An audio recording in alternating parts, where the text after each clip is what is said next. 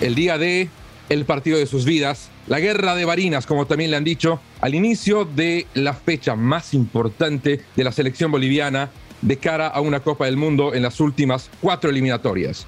Bolivia juega contra Venezuela y de eso hablamos en Footbox Bolivia, que se fusiona con Footbox Venezuela para hablar con Milena Jimón. Footbox Bolivia, un podcast con José Miguel Arevalo, exclusivo de Footbox.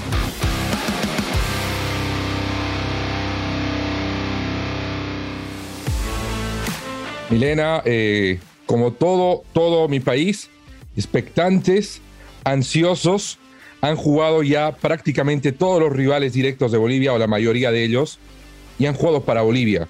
Los resultados se han dado para la selección de César Farías, que está en una situación expectante. Se ha eh, girado toda la atención en torno a este juego con muchos ingredientes, porque este puede ser, primero, el eh, principal punto de inflexión de la selección boliviana en la que realmente pueda ponerse con chances claras y palpables de llegar al Mundial. Puede ser el primer partido en más de 25 eh, años, 29 en realidad, que Bolivia gane fuera de casa un encuentro por puntos, por la clasificatoria, otra vez frente a Venezuela y con un técnico venezolano en el banquillo como es César Farías, que creo eh, más allá de todo esto, le pone el ingrediente más picante, porque por lo menos en Bolivia, Farías es un técnico que o lo amas o lo odias. Y así como lo escuchas, aún con las chances casi inéditas que tiene Bolivia, al menos en este formato de clasificación, Farías tiene tantos seguidores como detractores. No sé cómo ha quedado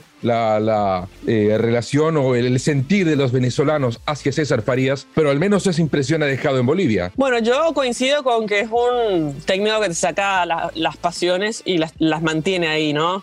Em, pero bueno, es una realidad que creo que Farías con Bolivia y con Venezuela fue lo mejor que ha tenido por lo menos la selección Minotinto y de hecho a ocho años de haber dirigido su último partido con la selección nacional, realmente lo extrañamos, ¿no? Porque fue lo más cerca que estuvo Venezuela de clasificarse en una Copa del Mundo. La verdad que yo como venezolana siento un placer de ver esta situación donde César Farías está con esta posibilidad y con los resultados además puestos para poder clasificarse a Qatar 2022. Es un camino que va a tener después de Venezuela frente a Chile, una Chile que perdió frente a Argentina y así también una posibilidad clara de, meterse entre los candidatos. Pero bien lo decías tú, ¿no? Esa última victoria de 7 a 1 en 18 eh, de julio de 1993, donde Bolivia termina ganándole a Venezuela, fue la última vez que ganó a visitante, así que sería un partido realmente histórico para esta selección poder ganar en Barinas, una sede donde inicialmente no se iba a disputar el partido, pero debido a que en San Cristóbal no estuvieron listas las modificaciones de infraestructura, tuvieron que trasladarla a Barinas, donde se va a sentir un poco más quizás eh, el, ahogo, la humedad, pero en definitiva es una sede donde Venezuela hace mucho tiempo que no juega. Pero a ver, me dices eh, que se extraña a César Farías pero lo tiene en el banquillo a Néstor Peckerman. Y para más de una selección eh, se lo mira con, con, algo de envidia, sana, no sana, como lo quieras ver, pero tener a Peckerman en el banquillo es casi una situación de privilegiado. Sin dudas, es nuestra nueva, a ver, nuestro nuevo objetivo, ¿no? Ver cómo debuta Peckerman y esperar unos años más ahora a ver si puede hacer un proceso interesante para meter a Venezuela en el Mundial del 2026. Eh, a ver, yo digo extrañamos porque fue una realidad. O sea, César Faría estuvo muy cerca de clasificar a, la selección nacional, se quedó un partido prácticamente de, Brasil 2014 y además clasificó a una eh, juvenil a un mundial por primera vez. Entonces ahí está la realidad que tuvo Venezuela con César Farías, ese idilio. Y es verdad que también o lo amas o lo odias. O sea, se terminó yendo prácticamente por la puerta de atrás, abuchado por mucha gente y, es así. Es un, es un técnico que saca lo mejor y lo peor de ti. Eh, y en definitiva, con la selección nacional sacó lo mejor porque, bueno, tuvo ese, ese, esa posibilidad de clasificar, además de la Copa América histórica también llegar a, las semifinales. Eh, bueno, fue un, un idilio, ¿no? Con, con César Farías a cargo y ahora esperar lo que pueda hacer Peckerman. Hay mucha expectativa. Hay un poco, eh, a ver, de, silencio respecto a la, federación, de, respecto a la selección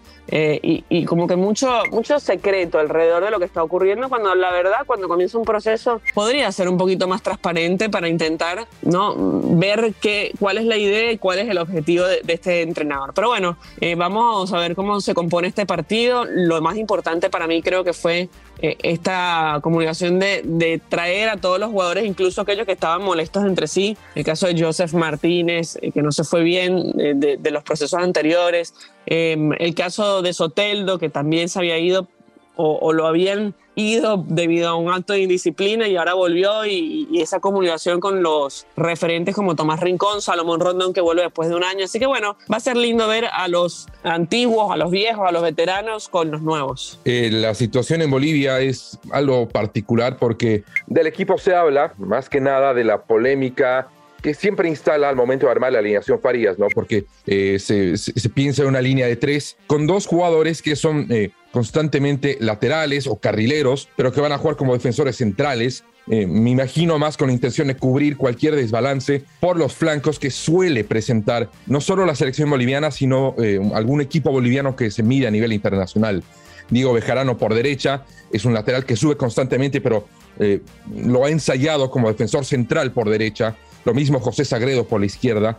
Eh, es la mayor, eh, lo, que más se ha comentado del equipo, porque te comento que este partido se juega, además en un contexto todavía más complicado para el fútbol boliviano en sí, porque hoy se va a elegir al presidente de la Federación Boliviana de Fútbol. En medio eh, de una jornada de eliminatorias tan importante, la más importante en los últimos cuatro procesos clasificatorios, se va a elegir al presidente, que además ha tenido serias denuncias de prevendalismo, de sobornos, de amaño eh, de, partidos, porque el actual presidente Fernando Costa está buscando la reelección. En medio de todo eso, se va a estar jugando el partido, así que entenderás que eh, faltan las horas en los programas radiales y televisivos para hablar de lo que está sucediendo.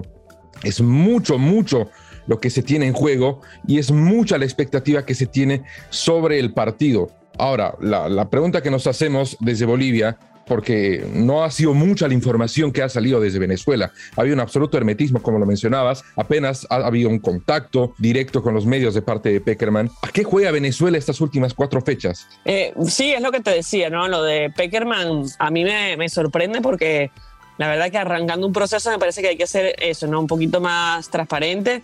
Pero bueno, en definitiva, ayer fue una conferencia grabada eh, y ocho minutos duró. Así que ni siquiera fue una conferencia, fue una exposición de Peckerman. Eh, y bueno, yo calculo que va a ser un 4-2-3-1, no creo que por ahí un 4-4-2. La verdad que, que Peckerman ha sido tan cambiante a lo largo de su carrera, con Colombia también lo fue, con Argentina también lo fue, en algún momento utilizaba a, los extremos para tirar centros y buscar al 9 de referencia, después no, después jugaba con más interiores. Eh, así que yo la verdad que no sé cómo, cómo va a intentar jugar este partido frente a Bolivia.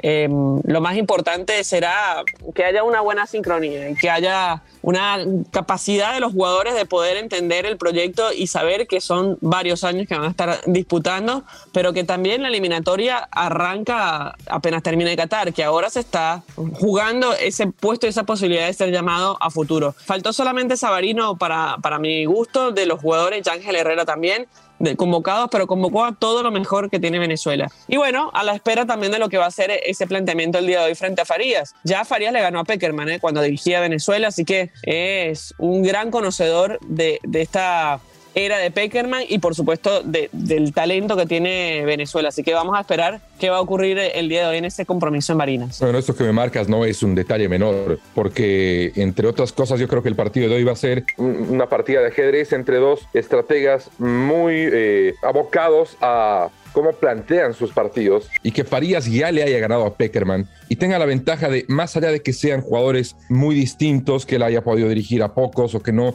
haya tenido un contacto tan directo con la mayoría de los jugadores de la Vino Tinto, eh, no sé si coincides conmigo, que tiene una ventaja. tiene una ventaja eh, por encima de Peckerman. Sí, sí, además que ya viene a enfrentar también eh, tres veces como seleccionador, esta será la tercera vez como seleccionador de Bolivia-Venezuela, ya le había ganado, bueno, hace poco a, a, la Vinotinto de Peseiro, 3 a 1, y después también un amistoso eh, le ganó a la Vinotinto de Dudamel, 4 a 1, entonces...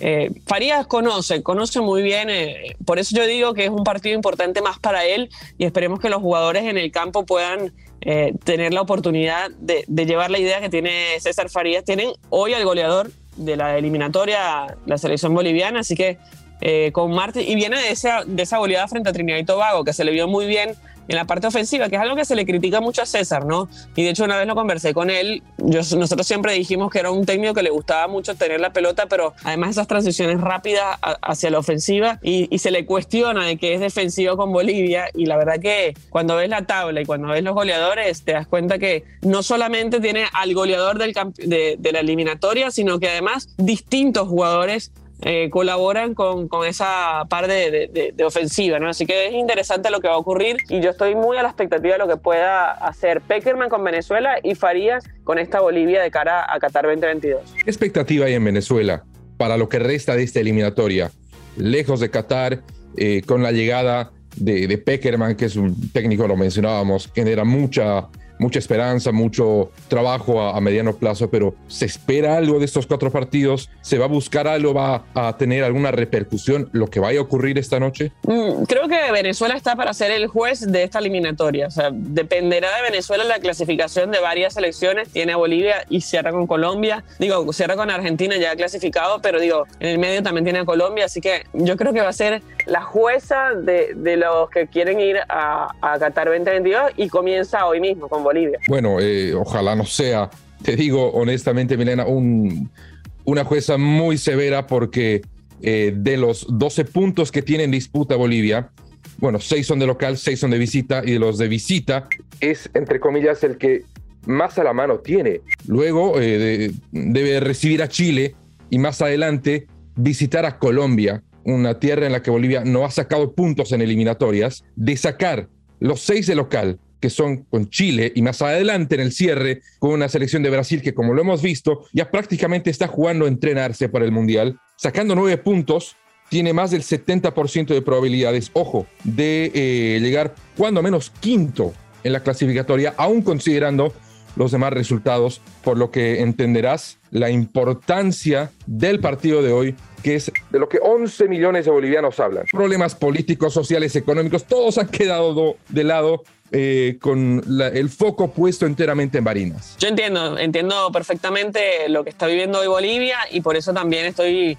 esperando a ver qué va a ocurrir el día de hoy. Técnico que debuta gana, eso dice el dicho en fútbol, ayer lo hizo Alonso con Uruguay, veremos qué pasa con Peckerman hoy, pero sin lugar a dudas mi corazoncito también es un poco de Bolivia para intentar ver si se pueden meter y después de tantos años ganar de visitante y se puedan meter en la lucha por Qatar. Así que José Miguel, todo lo mejor para ti, para el pueblo de Bolivia, para la selección nacional y para nuestro César Farías, que pueda seguir eh, peleando esta eliminatoria. Un abrazo gigante y bueno, a seguir aquí en Footbox para poder ver todo lo que ocurra en esta gran eliminatoria que tiene el continente sudamericano. Milena, que el fútbol y las circunstancias te oigan, que se dé una situación histórica y que la próxima semana estemos hablando de las chances más abiertas que haya podido tener Bolivia desde hace 29 años de llegar a un mundial. Hasta acá, Footbox Bolivia. Estaremos de regreso la próxima semana. Esperamos con buenas noticias y con el análisis de una victoria. Footbox Bolivia con José Miguel Arevalo, podcast exclusivo de Footbox.